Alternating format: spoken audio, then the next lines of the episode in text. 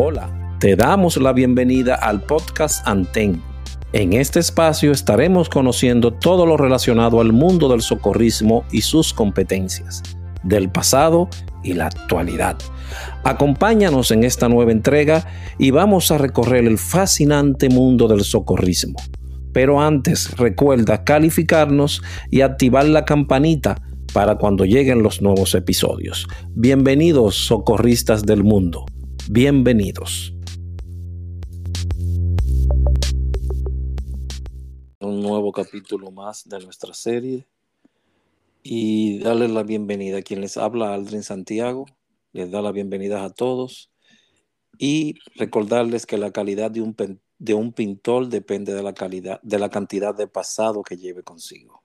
Pablo Picasso. Hoy tenemos una persona así, que carga una gran cantidad de pasado que lleva consigo a toda parte, porque llegó con esa calidad humana. Para mí es, una, es un humano con doble humanidad. Una mujer que conocí hace, hace unos años y el tacto, la amabilidad, la persona y la mujer que es, siempre la llevaré conmigo y por algunas otras cosas que ya, por una ayuda que me dio en cierto tiempo, le agradezco muchísimo. Bienvenida Laura Sosa Betances a esta cabina y gracias por tu tiempo. Aldrin, Aldrin Santiago, un amigo al que se le tiene mucho cariño también. Y más que bienvenida, muy agradecida de que me hayas invitado a esta serie tan bonita que te has entusiasmado en hacer siempre buscando algo nuevo y como estas nuevas herramientas nos lo permiten acercarnos y traer algo de allá del pasado, que algunos creen que es pasado, pero el pasado fue que nos hizo a todos. Así es. Y darte, y darte reconocimiento, como hemos dicho en anteriores capítulos. Esto no es más que un reconocimiento que merecemos todos, porque dimos mucho tiempo, dinero y sangre en las estepas de las flores y tal vez nadie se ha acercado a ti y te ha dicho muchísimas gracias por todo lo que hiciste allí. ¿Y por qué nosotros mismos no reconocernos y darnos ese reconocimiento? Gracias por todo lo que hiciste allí. Gracias, gracias Aldrin y gracias a ti por haberme enseñado el camino. No, creo que fue tanto. no me pongas ahí.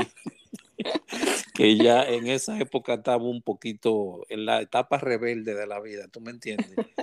Donde sí, sí, todos estábamos ahí, que todos e, estábamos contra el mundo y el mundo contra nosotros, suponíamos. ¿Quién, nos iba a decir que eso iba a ser el, primer peldaño de nuestro futuro? para que lo sepas. Eh, Laura, ¿cuál es, dónde, cuándo escribes tu primera página? No digas si no quiere decirle da, es ok. Porque sabemos que siempre hay que cubrir esa parte, somos superhéroes y no podemos dar la identidad, ¿me entiendes? Para que...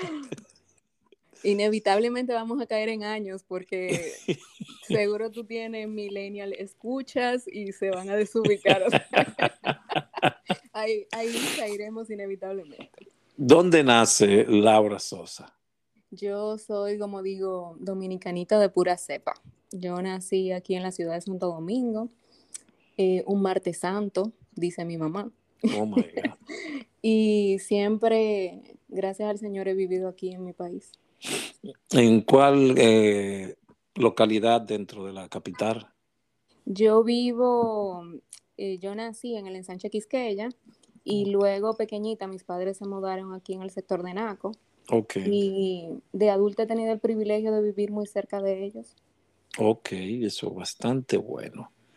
Y entonces comienzas tu vida altruista antes de la Estepa de las Flores en alguna otra institución o algo. Bueno, Alvin, mira, cuando yo escuchaba los episodios de los otros compañeros, que están preciosos, de verdad les recomiendo a todo el mundo que los escuche. Eh, yo decía, Dios mío, ¿cuándo fue que yo empecé esto? y me puse a darle para atrás y uno saca siempre esos álbumes donde están esas fotos ancestrales que uno imprimía de un rollo. Sí. y digo, no, tengo que encontrar la fecha. Y así haciendo memoria, mira, la primera vez que yo conocí Cruz Roja Dominicana fue en cuarto de bachillerato. Nos daban la opción de sembrar, eh, reforestar o de hacer el curso de primeros auxilios. Y como que Tim Marín de Dopingüe, yo dije, yo creo que me, me, gustaría más coger el curso de primeros auxilios porque ya como que yo me inclinaba un poquito hacia el servicio en el sector salud y eso. Y me lo encontraba chévere. Y ese fue mi primer contacto. Pero ¿hubo algún otro contacto con alguna otra institución que, de servicio o algo? Sí, mira, en ese mismo, en ese mismo año escolar, estoy hablando de bachillerato, a nosotros nos mandaron a hacer una labor social al Robert Ricabral. Y allá, como éramos estudiantes y no teníamos así como, ellos no podían poner responsabilidades directas sobre nosotros, nos asignaron a las monjitas que atienden en el área de, neonato. Y pues tú sabes, el Robert Ricabral es el hospital de referencia nacional pediátrico, ahí llega todo indiscutiblemente. Sí, sí. Y pues llegaban a veces bebecitos muy, muy complicados, algunos fallecían, otros los dejaban abandonados allá.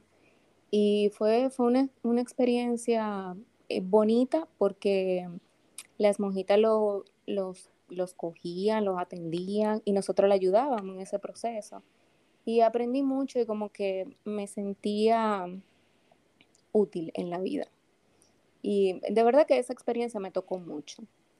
Y creo que eso quizá influyó en que después yo me decidiera al curso de primeros auxilios.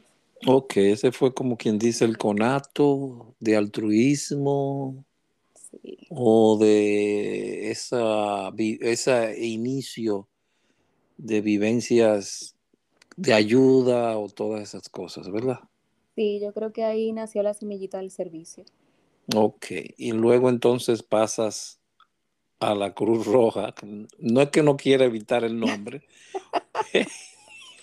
pero hay que decirlo. Pero queda así, nos queda un poquito de tanto leer a García Márquez y esas personas. Y le queda a uno esa partecita como de quererse entender y que atreverse de que hacer poeta. Y le pongo ese nombre, Estepas de las Flores, tú sabes. Entonces, llegas con el curso de primeros auxilios. ¿Quién fue tu primer instructor? Si recuerdas. Eh, Valverde Podestá, el muy bien llamado papá. Padre de la medicina propitalaria en República Dominicana, así le llaman algunos, y así le llamo yo también. Así es. ¿No, recuerda quién fue el monitor? Claro, em, em, María Virginia fue mi monitora y el instructor era Valverde Podestá. María Virginia Rivas. Qué parejita, qué parejita. Qué dúo me tocó, ¿eh? sí, pero ese fue en fin de semana también, ¿verdad? Sí, eso fue eh, sábado y domingo día completo. Sí, ahí era que enganchaban ellos, ahí era que enganchaban, ahí era que te, te, daban de la poción mágica y, no había vuelta atrás. No había vuelta atrás. Entonces, después del primer auxilio, ¿qué sigues tomando? Mira, después de primeros auxilios, eso fue ya en el segundo eh, semestre del, bachillerato, de cuarto de bachillerato. ¿De qué año estamos hablando? Escúchame. 1993. No, sí, 93. 1993. Empiecen a calcular y lo que quieran, porque sabemos que jóvenes no somos. pues ese año yo cogí mi primer curso de primeros auxilios y ya pues después, yo vengo de una familia muy orientada al estudio y a hacerse profesional, o sea que ya mamá y papi me tenían el, programa hecho de lo que seguía, o sea que seguía universidad.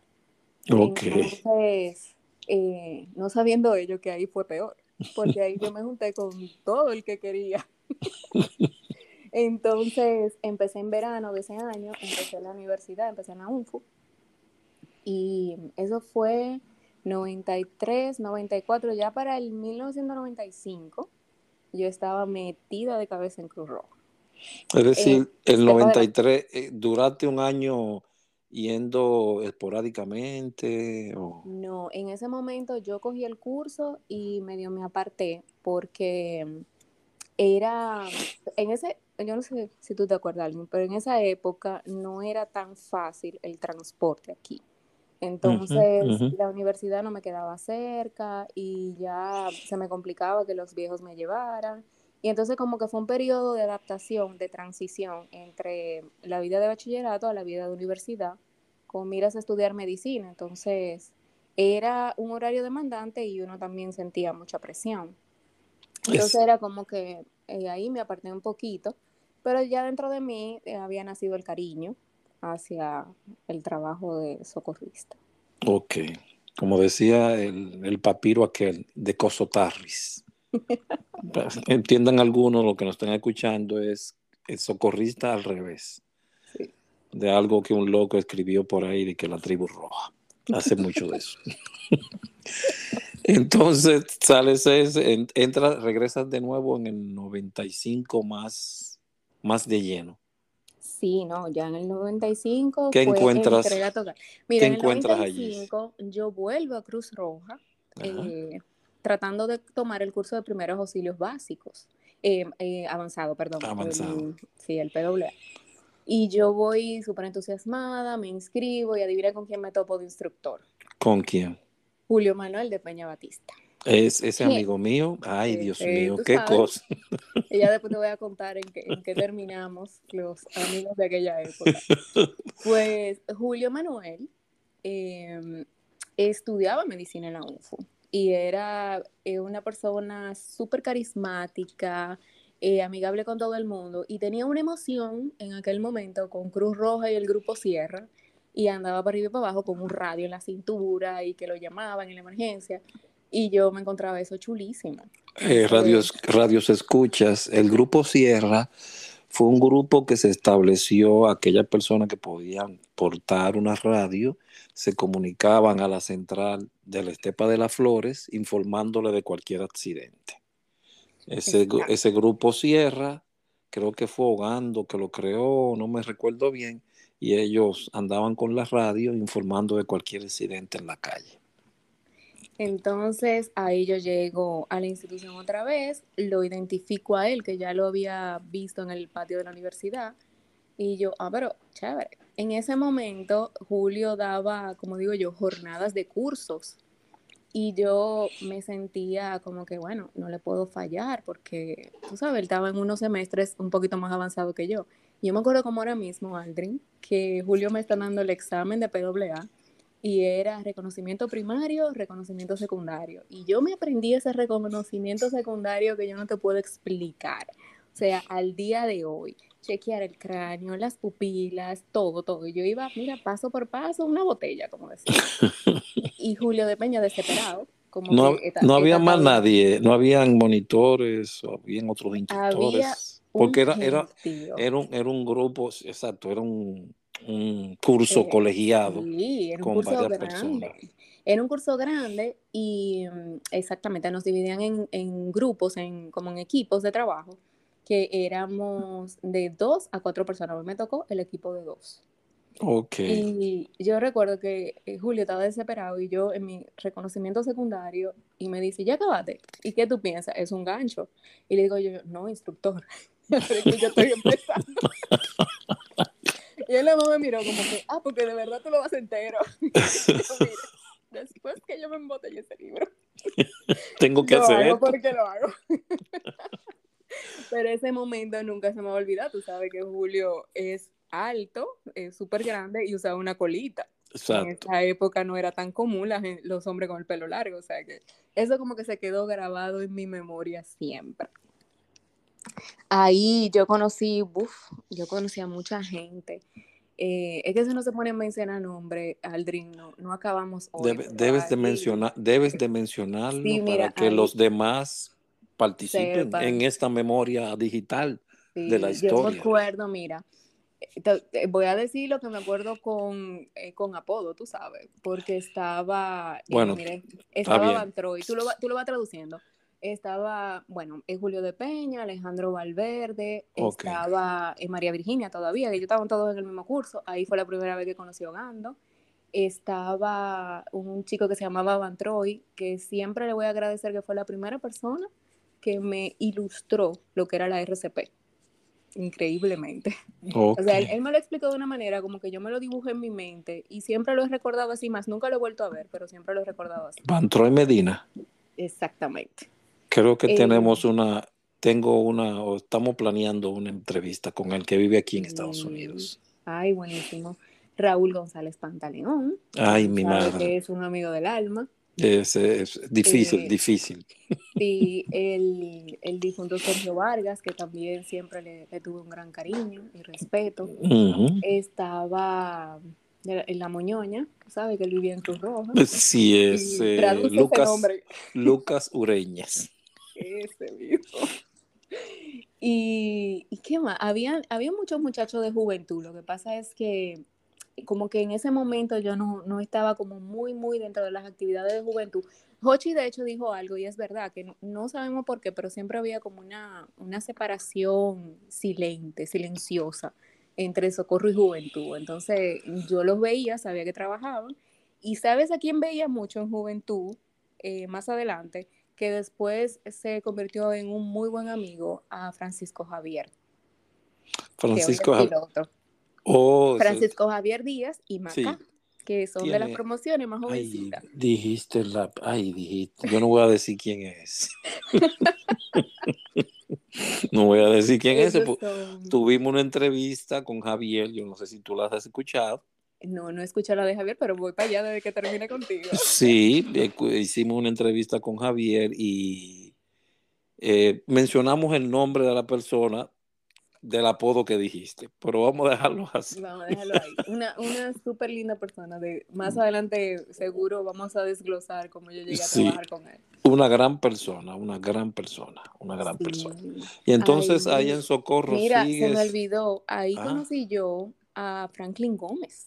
Franklin, en Roja conocí a Franklin Gómez por primera vez, que más, hay muchos años después, me, cuando entro a mi residencia de medicina de emergencia, lo veo y mira, algo que te voy a decir, Aldrin, que es como dicen que no falla. Una vez socorrista, toda la vida socorrista.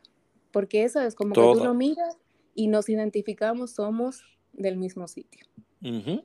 Eso fue como, me, me acuerdo como ahora mismo, yo entré a la sala de emergencia, me estaban presentando lo que era y Franklin estaba en una esquina, de hecho estaba tratando a un paciente y así como que nos miramos, yo dije, él, es Cruz Rojita, es socorrista. Y, yo lo vi en su mirada, él me identificó de una vez. Y ya más adelante me dijo, ah, Laura, te he visto allá. Y ya, eso fue todo. Bueno, ya retomar la amistad. Se quedó allá el edificio.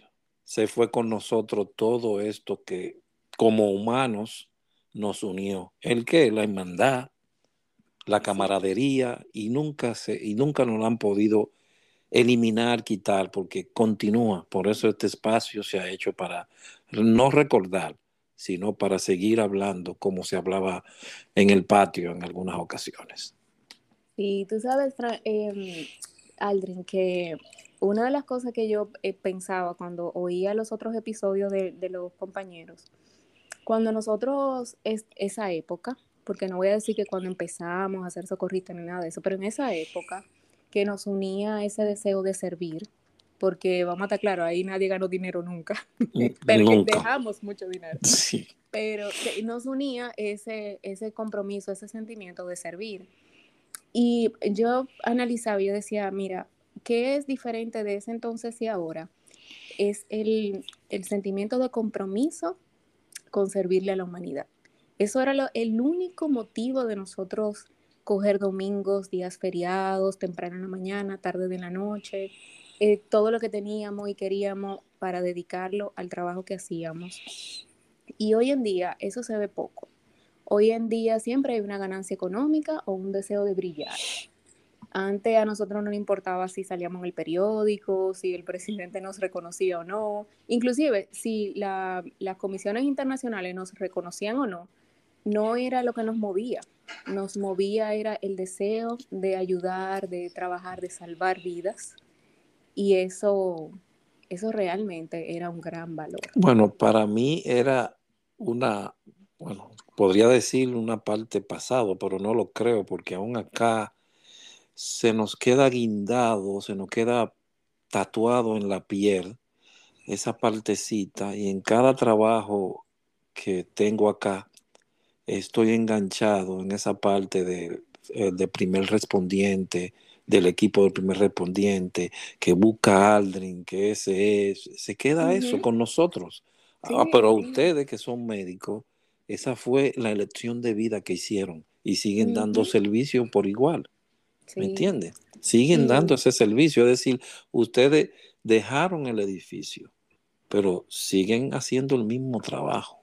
Sí, sí. Y tú sabes, dentro de los famosos principios de la institución, em, yo creo que el, que el que yo más me vi confrontada a implementar fue el de imparcialidad, porque en nuestra formación allá eh, siempre nos decían, miren, ustedes no tienen que ver, mientras tengan esa cruz en la espalda, ustedes tienen que ayudar al necesitado. Y hoy por hoy, ese es mi lema. Si una persona necesita una ayuda, ayudamos y después averiguamos. Como, como, debería de ser. No son todos los que piensan igual. Porque es que eh, usualmente, como nosotros lo veíamos, aunque así no fuera, pero como nosotros no veíamos y en el momento en que se nos solicitaba una ayuda, eh, nosotros entendíamos que se estaba combatiendo entre la vida y la muerte. Entonces tú ibas, daba lo mejor de ti y eso, eso famoso debriefing, cuando uno llegaba a la base y y cómo le fue y qué fue el caso y cómo fue tu experiencia y limpiar la ambulancia, esa parte. Pero eh, todo eso te, te, ayudaba a tú entender el porqué detrás de lo que estabas haciendo. Laura, después de primeros auxilio, primeros auxilio avanzados, ¿qué otras capacitaciones tomaste? Bueno, ya ahí fue entrega total a la escuela de socorros. Yo de ahí tomé todo lo que la institución ofrecía que yo te pueda mencionar que me acuerde capacitación para instructores, que me lo dio Félix Ogando. Tengo esta foto de eso, ojalá yo mandártela, Aldrin, para la historia. ¿Cuál otro? Pues, qué figura, Dios mío, en ese curso. Y en ese curso. Y en ese curso con una formalidad, porque era como que vas a ser instructor y es como que te voy a dar el micrófono en la mano, en la mano y no se te ocurra fallarme. Ese era como la sensación que uno tenía en ese curso. ¿Cuáles otros? Eh, yo tengo la foto completa. Y todos los que previamente te mencioné, eventualmente terminan. Ahí fue que te conocía, la primera vez que nosotros. En el, en el curso de capacitación para instructores. Bueno, ahí no estaba yo tan. Bueno, ay, no, ay, no. Era que yo estaba en la etapa de. Jovencito. Yo ni me acuerdo si tú lo estabas cogiendo o asistiendo gando. Pero tú estás en la foto, Aldo. Yo estoy en la foto. No, pues no, no, no, no. No me mandes a foto porque entonces. Una foto preciosa, mano. Me la manda, me la manda, me la manda. Entonces, la voy a mandar ahorita. Entonces, CPI. Estaba el CPI, estaba el, el famoso Fobapes. Eh, ¿Tú tomaste el Fobapes? Fobapes y yo tenemos una historia de amor-desamor. Porque yo odiaba Fobapes y yo era de las abanderadas que Fobapes era una injusticia contra los socorristas. Oh, Dios y yo me acuerdo que eso eran reuniones y discusiones. Pero muy, pero muy serias con Hogando, entonces tú tenías. Muchacho, yo ahí me probé mujercita, como dicen, porque oh. el instructor Hogando frente a mí, explicándome por qué la, él decía la resistencia física era elemental para un socorrista completo y yo dentro de mí eso es un abuso al ser humano. usted sacarlo a caminar por el puente de Santo Domingo Boca Chica, usted lo que quiere matarlo. Pero, ¿y cómo va a ser ¿tú sabes eso? Quién estaba? ¿Tú sabes quién estaba en ese primer curso? Mi querida Queenie Fonder y las Lauras, porque éramos tres Lauras. Sí. Laura Carvajal, Laura Cabrera y Laura Sosa. Exactamente, eran tres Lauras en ese entonces. Y, y, mi querido eh, César, César Camaño. César Andrés Camaño, saludo para él, que estamos, está aquí en Estados Unidos dando, caminando un trillo muy legendario aquí. Y me dijo que de inmediatamente que regrese. Termine. Sí, hay que oírlo porque ese. Bien. bien. Sí, él tiene mucho que contarnos. Para que sepan también. Entonces, Fobape. ¿Quién más? Espérate, te voy a mencionar nombres de, de, la gente que se quedó en mi vida. Dorian Félix, que me imagino que también se va a entrevistar. Y, estamos, estamos mm, esperando eso porque hay personas que han como rehuido un poquito, no sé por qué. Porque, no, tranquilo, que ese, eh, eso te lo hablo yo, porque interesantemente, Aldrin, eh, te voy a mencionar personas que hoy por hoy no solamente somos amigos, no son personas importantes en mi vida, de esta gente con la que tú hablas todos los días, de esa gente que tú dices, ese, ese es un amigo que lo quiero como un hermano. Y todos los conocí en Cruz Roja. Mira, está Dorian Félix, está Julio de Peña, que hoy por hoy es de verdad como mi hermano. Y, y para mis padres como un segundo hijo. Pablo Smester, que es el padrino de mi hija, y yo le bauticé su primera hija.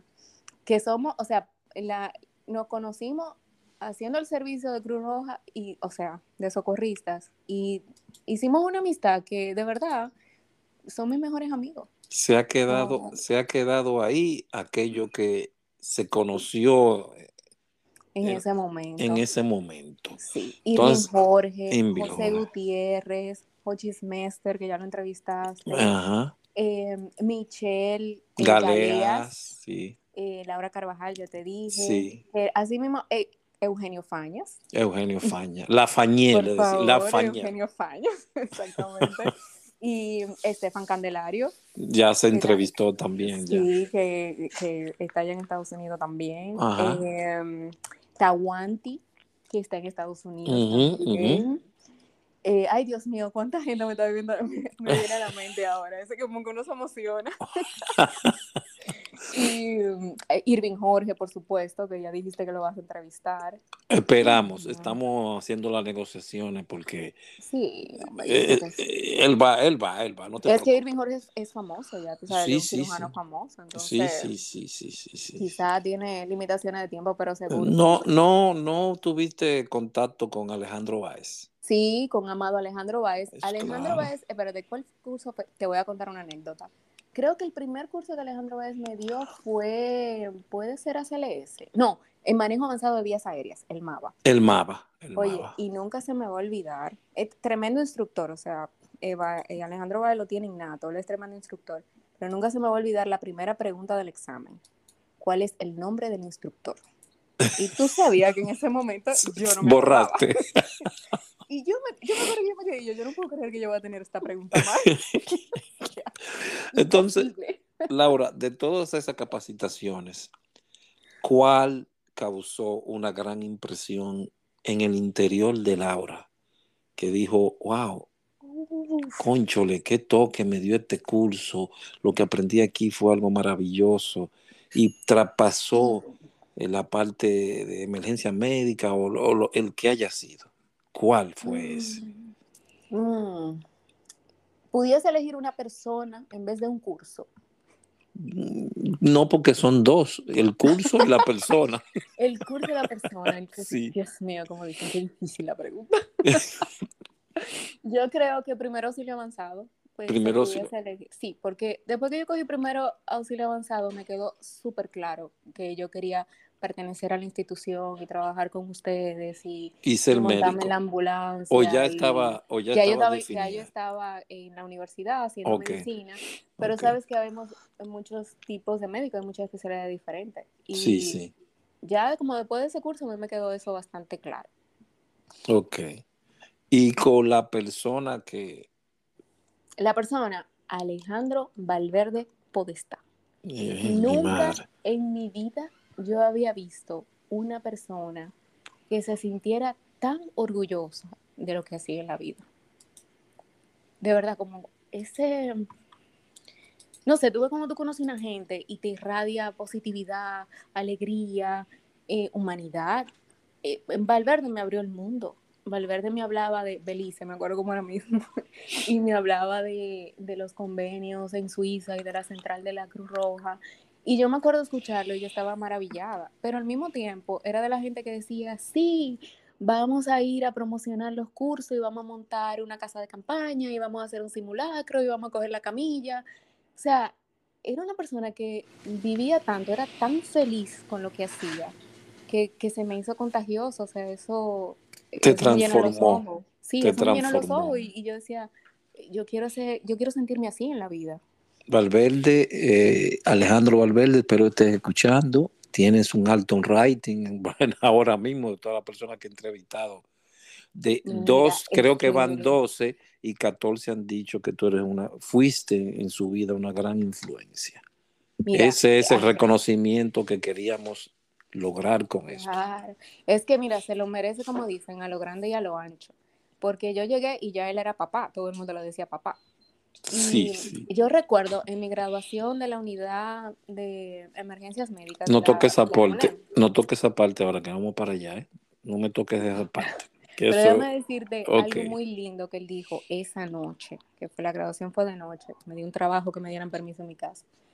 Y yo me acuerdo que eh, todos teníamos un tema, porque es lo que te digo, éramos jovencitos, teníamos muchas responsabilidades. Y me acuerdo que habían algunos padres que estaban en, en el acto y Valverde, y Valverde dijo sus palabras y al final dijo, en ese momento nosotros hacíamos servicio en ambulancia en puntos fijos.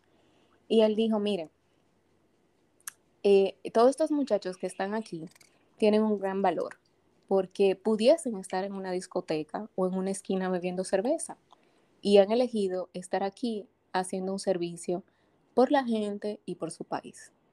Y eso nunca se me olvidó. Valverde tenía esa energía de, me gusta lo que hago y quiero transmitirle eso mismo a ustedes. No el conocimiento en sí, sino esa energía. Y tocó a muchos, algunos fuimos tocados, pero nuestra rebeldía no nos permitía reconocerlo. pero después sí fuimos reconociendo que, claro, todos fuimos influenciados por él. Todos. increíblemente. Yo me acuerdo en un curso que ya yo estaba ayudando, eh, la famosa monitores, y había, no llegó la picadera nunca. Tú sabes que el mal no piensa. Y Valverde me dijo, eh, toma Laura, ve, ¿cuál era? Había una panadería, el la baguette. Ve a la baguette y compra picadera para los muchachos. Y yo me quedé como que, esta es tu tarjeta de crédito. Y eso nunca se me olvida. Él me la dio confió en que yo iba a ir a comprar lo que él pidió y que yo iba a volver. Y ese desprendimiento de, del dinero y de que esto hay que hacerlo y tiene que salir bien, es una más de gente linda. Para que lo sepas. Entonces, después que terminaste toda la capacitación, entraste a la docencia. Sí, el encargado de la escuela de socorro era Aldrin Santiago. ese era malo también, ese era muy malo y empecé a dar clases, eh, a dar ya los cursos que estaban institucionalizados, empezamos a, a darlo, yo me hice instructora y, y, nada, esa fue mi vida por los próximos años, era Cruz Roja, mañana, tarde y noche. Eh, y Huracán George. Fuiste, fuiste, alguna, bueno, eso mismo iba a preguntar, ¿fuiste alguna, algún fenómeno de lo que pasaron en aquel entonces. En ¿Estuviste en la operación George? Claro, ¿y quién se atrevía a decir que no? Pero, de Peña salió a vocear que era mamá de dos millones de socorristas en el mundo y este era el momento de responder. ¿Y fuiste, estuviste en terreno o solamente en las oficinas? Eh, pues ahí yo aprendí que uno espera que pase el ciclón y al otro día eh, salimos a hacer un reconocimiento. Aldrin, tú te tienes que acordar porque la unidad en que salimos se quedó en la rotonda de la Kennedy, se nos inundó, se llegó hasta el motor, lo que saben de mecánica que lo expliquen mejor, seguro Dorian sabe muy bien lo que pasó. Y, mano, hubo que empujarla, empujarla hasta llegar a la base. No me recuerdo de esa, no me recuerdo. Esa historia, mira, en esa época, tú sabes que usábamos los famosos monovuelos de ropa. Los azules. Exacto, que los tengo guardado aquí si alguien lo quiere ver para la historia. Algún día haremos un museo, yo tengo hasta las insignias y todo, y todo eso cuánto me lo sé. Pero en esa época se usaban viper, ¿tú te acuerdas? Todo el mundo andaba con un mm. vipercito todo el mundo andaba con un viper enganchado. No sé para qué, pero andábamos con él enganchado.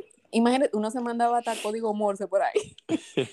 Mano, mira, y se me mojó. Yo sí lo lloré. Era un vipercito de lo grande, transparente. Y se me mojó en esa eventualidad. Ya tú sabes. Oh, Dios mío. Entonces, pero fuiste al terreno, trabajaste con las personas. Trabajamos ahí. Entonces empezó ya el operativo posterior al, a los daños Y tú sabes, nosotros hicimos el, famoso EDAN, que eso fue de los cursos que daba Cruz Roja, entonces ahí empezamos a aplicar el EDAN, evaluación de daño, análisis de necesidades. Me acuerdo como ahora mismo el primer reporte vino de la caleta, que todo el mundo se quedó como que, ¿qué? No sabemos cómo se genera un reporte tan rápido, pero fue el primero que nos llegó. Y empezamos esta famosa división. Me recuerdo que en ese momento almacén era Raúl González, Pantaleón, sofocadísimo ese almacén. Y nosotros estábamos en el edificio adentro con archivos, recibíamos llamadas, arreglando los máster, que era donde colocábamos todos los insumos y medicamentos en caso de que tuviéramos que, salir. Y Exacto. Un, al personal. un paréntesis ahí, Sosa. Máster, botiquín máster, lo cual es, lo usaba o lo usa, creo todavía, el ejército estadounidense que lo lanza por paracaídas en algunos lugares. Nosotros teníamos tres de esa caja, creo que eran. Sí. Eran dos verdes, dos verdes y un blanco, sí, ahora recuerdo. Exactamente. Para los que escuchan, que no entiendan lo que es un máster. El término.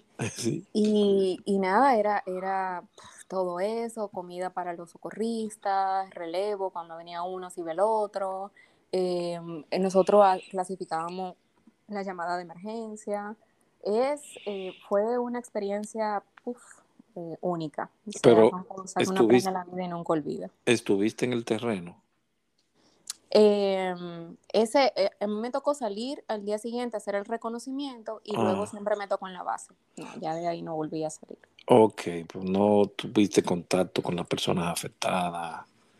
No, porque ese era otro equipo cuando empezaron a hacer los refugios y, y, ya a nosotros, a mí me tocó quedarme en base y ya después, pues nosotros nos pasamos ahí tres días, yo volví a mi casa y después entonces como que se organizó mal el trabajo.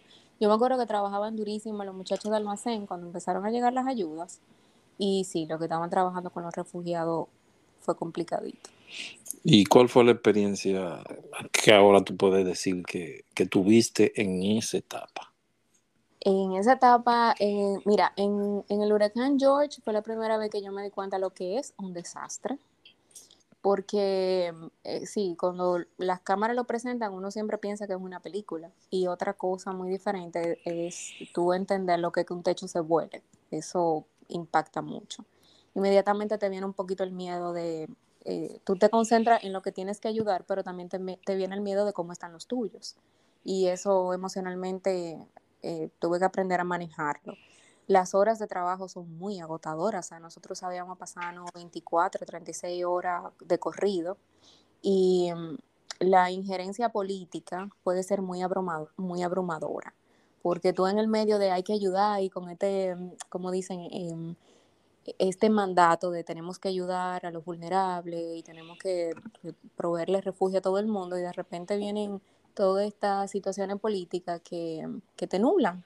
Y ahí es donde tú agradeces que realmente haya un, jefe de equipo y una representación em, política eh, de la institución porque te permitía tú concentrarte en lo que era importante, porque es un agente muy distractor.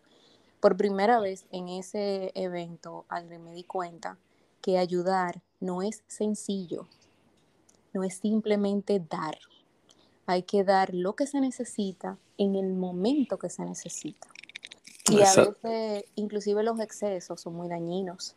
Entonces tú te veías con un montón de cosas, pero no era lo que necesitaba en ese momento. A veces era un tema de una ropa seca, no de una neverita con agua. ¿Ves? Exacto. ha variado, ha variado mucho ahora. El, ahora hay unos conceptos nuevos que se manejan dentro de la institución con unas nuevas capacitaciones a raíz de todo el proceso de aprendizaje de rol, prueba, rol, prueba, y hay cursos de todos los tipos en cuanto a eso, qué debe de llevarse, qué no debe de llevarse, ya no se pide nada de eso, sino que hay unas que están para eso. me imagino que sí, porque es que, ¿qué estamos hablando? ¿98? ¿99? Algo así, sí. Sí, algo así, eso fue. ¿Nunca llegaste a participar de la famosa Semana Santa? Mira, eh, Semana Santa eh, no me dejaron, pero, o sea, mi familia no, no me dejaba. Pero sí participé de los operativos presidentes, concierto presidente, y todo lo que dijo Joche, ¿verdad? Eso no se oía bonito. ¿Dónde tú, en cuál área tú eh, te, te, te pusieron? Carpa, carpa, el Carpa médica carpa médica y canaliza gente, Dios mío. Padre. ¿Tú tuviste con Jaime Domínguez? Por su, ay, Jaime Domínguez, ¿cómo se me olvidó? Ay, Jaimito, pero es Jaime mi hermano. Jaime era de lo que salíamos Jaime, tú, de ambulancia. ¿Tú tienes contacto con él? No, pero yo te lo consigo. Debería de conseguir, porque ese, lo voy a conseguir. ese señor era un ninja. Yo no sé por qué, porque encontré un sinnúmero de la prenda de arriba de la mujer eh, detrás. Jaime, ¿qué fue? Era un, terror con eso ellos. Mira, Jaime Domínguez fue la primera persona. Nos montamos en la ambulancia. Tú sabes que nuestras ambulancias eran donadas y no eran siempre nuevas. Pues nos toca una unidad, salimos en ella y se nos apagan las sirenas. Y lo único que teníamos eran bocinas, o sea, dejaron de funcionar. Y Jaime Domínguez dijo, oye, hay que llegar porque hay que llegar. Y abrió la puerta de la ambulancia y empezó a vocear, emergencia, emergencia, emergencia. Y yo decía, pero tú un loco. y yo luego le decía, mano, seguridad del área, porque yo todo el camino de la emergencia iba como repitiendo el rosario de lo que había que hacer. Y yo, Jaime, seguridad del área. ¿Qué seguridad? Lo primero que hay que hacer es llegar, después Y decía, nadie nos va a coger confianza. Pero llegamos, te, tocaron muchas vivencias en el, en el en los tres días, en los tres días de Festival Presidente, que wow. Festival Presidente uno Festival Presidente Se vivieron muchas cosas. Muchas cosas, porque era viernes, sábado y domingo. Sí, mira, los borrachos, las curitas en los pies, los que se caían, los que se desmayaban, eh, aquello era eh, alucinante. Y tú sabes que llegábamos súper temprano porque había que armar la carpa. O sea, teníamos que suplementarla, no armarla, estaba puesta, pero había que suplementarla con todo y como que organizarnos antes de que empezara a llegar la gente. Y saber dónde estaban las unidades, eh, la gente que iba para Tarima, lo que nos quedábamos en carpa. Y uff, aquello era un trabajo, se sentía, se sentía chulo, porque era un trabajo físico, era un trabajo intelectual, y tú te sentías súper empoderado, porque tú decías, sí, yo ayudé a gente hoy. ok, ahora entramos a la parte UNEN, Unidad Nacional de Emergencias Médicas. Eh, ponemos entre comillas la parte nacional porque era, eh, estaba dentro de los límites de la capital. Exacto. Eh, tú fuiste parte de los fundadores. Ay, Dios mío, sí. Ok, entonces ¿Cuál es la historia? ¿Por qué nace la UNEN? ¿Cuál fue la motivación real de establecer algo así dentro de la misma institución y que era para, mm, para servir o, era para reunir eh, o aglomerar un grupo que se especializaba en esa área?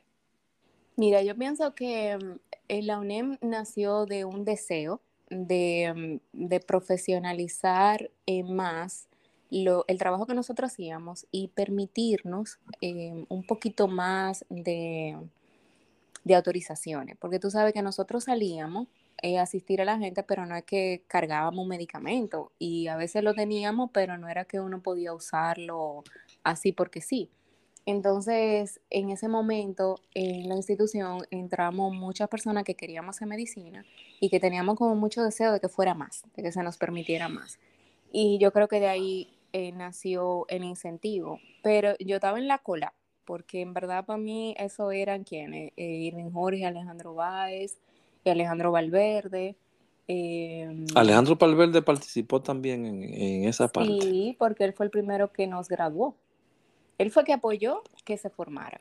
La primera, la primera camada, la primera camada, ¿cuál Tengo una foto de esa Si recuerdas, si recuerdas, ¿cuáles, ¿cuáles estaban ahí? Yo tengo una foto donde estamos todos, pero así que nos quedamos en la institución, eh, los mismos que tiramos a Pedro en el pozo. Estaba Doria, que fue el que diseñó el logo de la UNEM, su crédito hay que dárselo. Y oye, cuando hables con él, Dorian lo pensó todo, desde el signo de electrocardiograma, o sea, todo, hasta la forma, porque tenía que ser policial. todo. Yo lo tengo ahí guardado porque de verdad cuánto sudamos ese logo. Ok, entonces estuvo dentro. y todo. En esa, en esa primera partida, esa primera camada, pongámoslo claro, esto está, esto va dentro del libro. Dorian Ferry, diseñador del logo. Del logo. Ok, eh, sígueme diciendo. Jorge, que fue el que diseñó el programa en sí, de lo que como que se iba a hacer, él lo escribió, él escribió lo, lo que iba a hacer. Ok.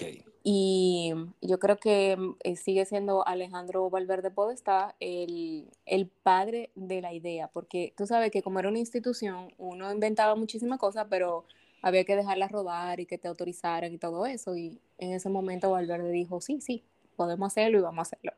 Okay. Y mm, yo, yo te diría que para mí eso fue lo primero. Julio de Peña fue el instructor de todos los que estábamos aspirando a la UNEM así como el que dijo todos los cursos que darlo y tal y cual, y el que tenía el radio también, que no todo el mundo tenía radio. Ok, sí. y um, eh, Hochi,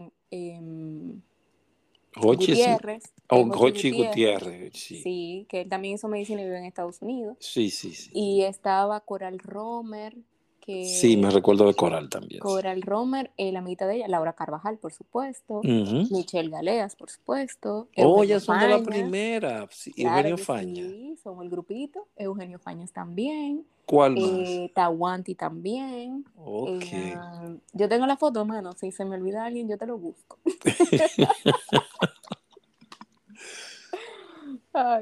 Para los que nos escuchan, ahí ya tienen la historia del de la primera camada de la unidad de emergencias médicas. Sí, teníamos un mural que poníamos información, teníamos reuniones todas las semanas, creo que eran los jueves en la noche. Ok, sí. Y teníamos que obligatoriamente había que hacer servicio eh, fines de semana. Eso se lo inventó Alejandro Báez que, ¿cómo era que se llamaba el que punto fijo, tenía un nombre así, eh, no me acuerdo. Sí, pero ese era en la, la, Lira. Ajá, que estábamos en la Lira y allá abajo en, la Avenida del Puerto. En la Avenida del Puerto. Y eso eran los dos puntos fijos, que para que la gente se oriente, la idea detrás de eso era que en las zonas de donde más se recibían reportes de accidentes, nosotros estuviésemos más cerca en los días donde frecuentemente pasaban. Y eso eran los fines de semana en esos dos puntos, que eran la Lincoln y la Avenida del Puerto. Eh, entiéndase, un mapeo mental y con papeles en la mano. Se calculaba nada de computadora en ese entonces, con papel en la mano y se decía, revisa los reportes de las emergencias o en esta zona pasa mucho los domingos y los sábados. Entonces se hacían esos servicios en esa área podríamos llamar preventivo. Aunque... Claro, era preventivo y para asegurar que cumpliéramos en la medida de lo posible la famosa hora dorada, de que el paciente accidentado pudiese llegar al hospital y recibir la asistencia dentro de la hora en que se producía el accidente. Ok. era, era lindo. Era bastante, bastante, demasiado diría yo. Entonces, esa primera camada, tú estabas en la segunda o graduaste a alguien en la segunda? Sí, ya yo después que me gradué de la UNEM, eh, también seguí con la capacitación de la UNEM y yo duré en la UNEM muchísimo, mano. Yo duré en la UNEM hasta que me cambié de universidad, que creo que fue eh, hasta que me gradué, en el 99, por ahí, sí, 98, 90, no, ¿quién dijo? 2001. No sigue dando fecha, no sigue dando fecha. Sí, déjame yo callarme. No, no sigue dando fecha. Deja eso así. Yo me gradué, punto. Sí, yo me gradué y después seguí con las capacitaciones, los servicios y todo eso por un tiempito. Ahí, Julio de Peña, eh, creamos un curso allá en Cruz Roja que era, ¿tú te acuerdas? El guave, el famoso guave. ¿Guave? ¿De qué era? No, Julio, Julio te tiene que dar esos detalles. Ahí tengo yo las, las diapositivas porque para los semestre quiere hacer un museo. Ese curso se creó para entrenar a los socorristas sobre cómo debemos cuidar y manejar la asistencia en la ambulancia. Y ahí también se nos enseñaba el tema esto de eh, eh, manejo a la ofensiva, cuando andamos en emergencia y demás. Y Julio acababa de enamorarse del mundo de la fotografía y él dijo, no, no, no, pero eso no se va a quedar en papel. Nosotros vamos a hacer un curso con diapositivas y todo el mundo. Diapositivas, estimados oyentes, en aquel entonces era prehistórica. era una sola foto. Si no la tomaba bien, se dañaba. Se dañaba. y entonces se, ponían en este pequeño dispositivo que era donde se eh, ponía dentro esa fotografía que se revelaba y te la daban y tú la ponías ahí dentro. Y se proyectaba. y se proyectaba. No, porque una hay que... a una en un carrete. Exacto, explícale bien, Laura, porque estamos en la época de, de los millennials y los millennials no conocen nada de eso. Tú le pones eso ahí y van a decir qué es esto. Sí, seguro piensan que, que va junto con el teléfono de moneda. Sí, algo raro, porque ahora usted tomamos ahora muy fácil una computadora y un data shop y ya, ahí está todo. Foto, texto, todo ahí está. Todo ahí está. Laura, también pasaste por la escuela, fuiste encargada de capacitación, si sí, no menos recuerdo. Yo creo que yo seguí después de ti, que me nombraron encargada de la escuela de socorros cuánta lucha se cogió ahí. ¿Qué pasó ahí?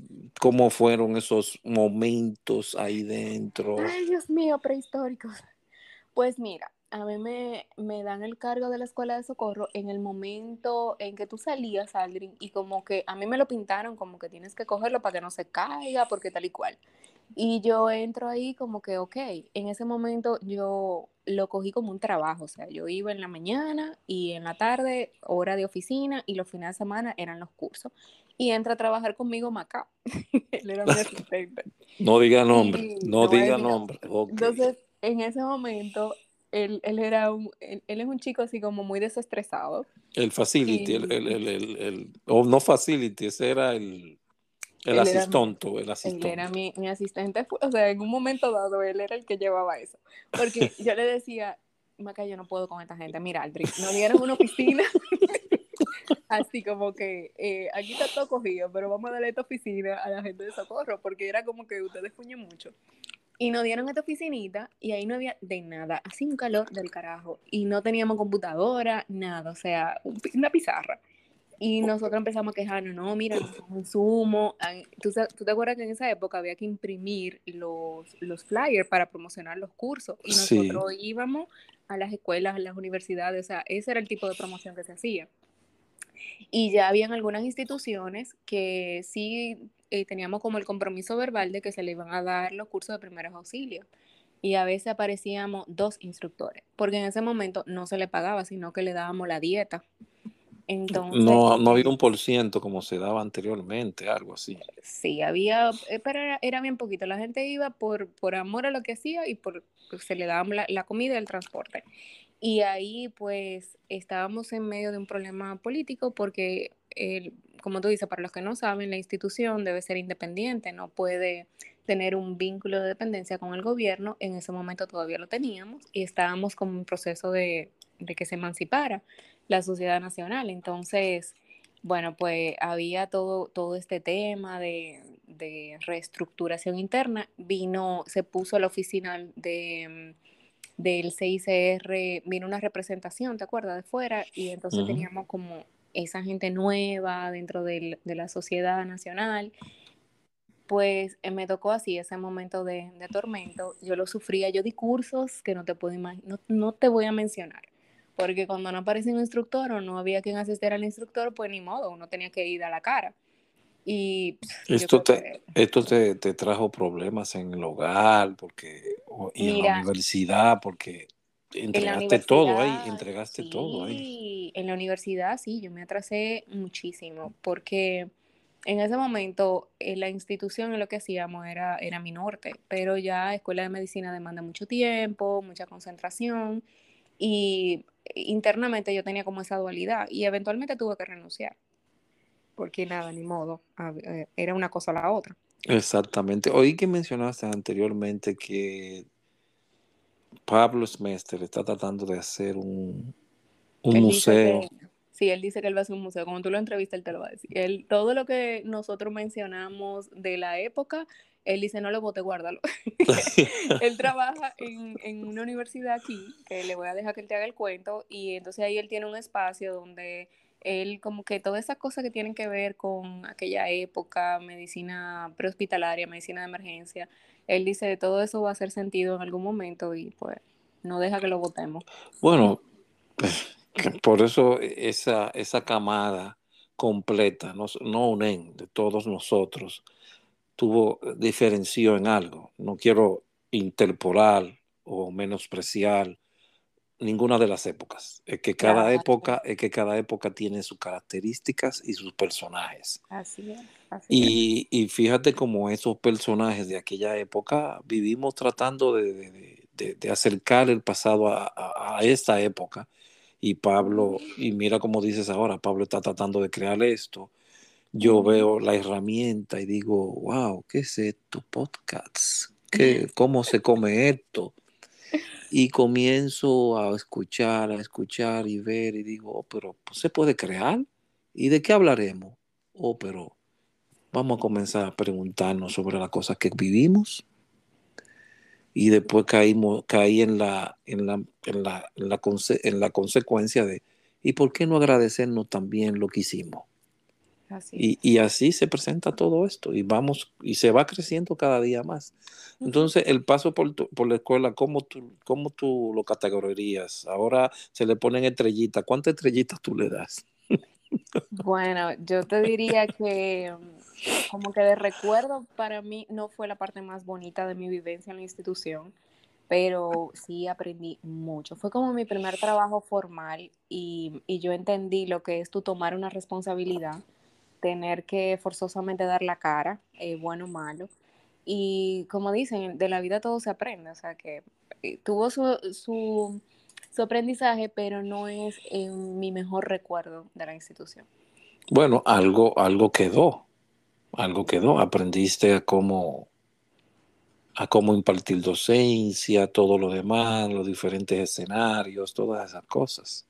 Sí, y sobre todo la parte organizativa, porque mm, cuando yo era monitora de ustedes y, contigo yo trabajé como instructora también, el, trabajo era bien, eh, era, muy lindo, tú te, te dedicabas con amor a enseñar a los muchachos y, mm, era muy satisfactorio. Ya cuando tú eres encargado de la escuela, yo, yo creo que quizás eso te pasó a ti también, tú tienes que saber de presupuesto, de compromisos institucionales, de rendir cuentas de mm, la parte no tan bonita cuando una persona se compromete y luego no puede. De elección, de, de, personal, porque tú sabes que había alguna persona que tú podías mandarla y que otros no también. Certificaciones, porque ahora todo el mundo imprime, pero nosotros, tú te acuerdas, imprimir los certificados, eso, eso era una labor apocalíptica. Ah, sí, sí. Encontrar un printer a color como nosotros queríamos, o sea, sí. Eh, no, y el tiempo que llevaba hacer eso, yo creo que era en PowerPoint, poner el nombre, se, se, dañaban unos cuantos certificados hasta tú encontrar el... Déjame decirte que si Julio se entera, me mata, segurísimo que sí. Que dentro de todas las cosas que Julio de Peña sabe, él es pendolista. Y de los primeros certificados él los escribía. Eh, Como él era pendolista. Él es ah, pendolista, sí. Ok. Pero Creo que poca gente sabe eso. Pero entre Julio y yo hay mucha coincidencia, pues yo soy pendolista también. ¿Tú también? Sí. Ustedes son ya una raza escasa. Sí, sí. Porque ya ahora todos estos programas digitales lo hacen. Eh, sí, pero uno se queda con esa parte de escribir y esas cosas y fotografía también, porque el, la, la, época anterior llamaba a, a, personas que estaban dentro del área de la salud, pero eh, realmente fue un fue bastante ecléctico. Habían personas de diferentes eh, ramas. Yo al final salí estudiando y soy diseñador gráfico y eso ah, daba un choque inmenso en la persona cuando yo daba la docencia. Sí, se quedaban como, como diseñador gráfico, pero tú no estás hablando de, de, medicina. Sí, pero ¿qué se puede hacer? Claro, estamos hablando de humanidad. Claro, era hablando de humanidad, no más que nada. Era simplemente eso. Después que sale Laura Sosa, entonces ahí se detiene, ya comienza a trabajar directamente en la medicina y... Bueno, ya cuando yo empiezo forzosamente a separarme de Cruz Roja por las demandas de, la universidad, eh, ahí ya pues em, me tuve que dedicar a terminar la carrera, la, pasantía yo la hice en Cruz Roja, pero ya en ese momento en el banco de sangre, porque era oh. donde estaban asignados los médicos pasantes. Y ahí aprendí muchísimo, o sea, yo creo que yo soy una vampira, gracias al banco de sangre. No, oh, pues yo iba a preguntarte que si veces habías hecho esa pasantía con Carlos Rodríguez. Yo trabajé con el doctor, de hecho el doctor fue que me dio la bienvenida a la institución cuando me asignaron la pasantía, pero em, ya él le habían asignado otro pasante, un nombramiento previo al mío, por un tema que hubo en la, en la zona cero. Entonces, en ese momento el doctor me dijo, bueno, pero es que ya esta persona fue asignada previamente, pero te vamos a reubicar y por eso me reubicaron en el banco de sangre. Y, pero el, el doctor eh, también, o sea, fue un médico mentor de muchos de nosotros. Él también trabajaba en el hospital central y allá tuve el privilegio de tomar clases con él y le guardo mucho cariño y respeto porque él todavía sigue en el medio y con todo el COVID ha hecho muchas intervenciones. Cambiaría Laura Sosa, cambiaría ese pasado hoy día por no, No, jamás en la vida, jamás en la vida. ¿Por qué? mira, yo pienso, eh, primero la, la, respuesta aplica a todo mi pasado. Yo he aprendido eh, duramente que mm, realmente uno viene con un libreto de vida porque es lo que tu alma necesita para evolucionar. Y todas esas decisiones que en un momento tomamos y que quizá después nos arrepentimos, tienen una enseñanza. Y a veces el arrepentimiento no es más que la obligación de mirar hacia atrás y entender dónde está ese aprendizaje. Entonces, no, lo que yo soy hoy se lo debo a todo eso que yo viví. Y, y creo que en esa época de mi vida, mis, mis valores en el trabajo, de asistir pacientes, de mm, hasta cierto punto seguir en la ayuda humanitaria, em, empezaron y se afianzaron en mi trabajo en esa institución. En el hecho de que antes de ser médico, yo fui socorrista. Y aún lo eres. El socorrista no se destruye, se transforma. Así Es como la energía simplemente. Seguimos siendo los mismos internamente, porque siempre nos va a llamar aquel afligido que está delante de nosotros. Así es. Se queda enganchado esa parte, nos quedamos ahí sin quererlo. Sí, yo creo que el socorrismo despierta en nosotros esa, esa parte noble eh, que uno quiere recordar de uno mismo, porque es una parte noble con mucha ingenuidad. en aquel entonces. De aquel entonces, así De aquel entonces. Quedan muchos amigos alrededor tuyo de esa época. muchísimo, gracias a Dios. Casi todos, casi todos. Y que se siguen encontrando y reencontrando en cada momento. Y ahora con esta grabación se encontrará más divino oír tu voz. Laura, quiero darte las mil gracias por haber tomado este tiempo conmigo en esta cabina y habernos permitido escucharte y saber que como a ti hay muchos más que aquella estepa de las flores cambió radicalmente su vida por siempre. Así es. Gracias, Aldrin, por invitarme.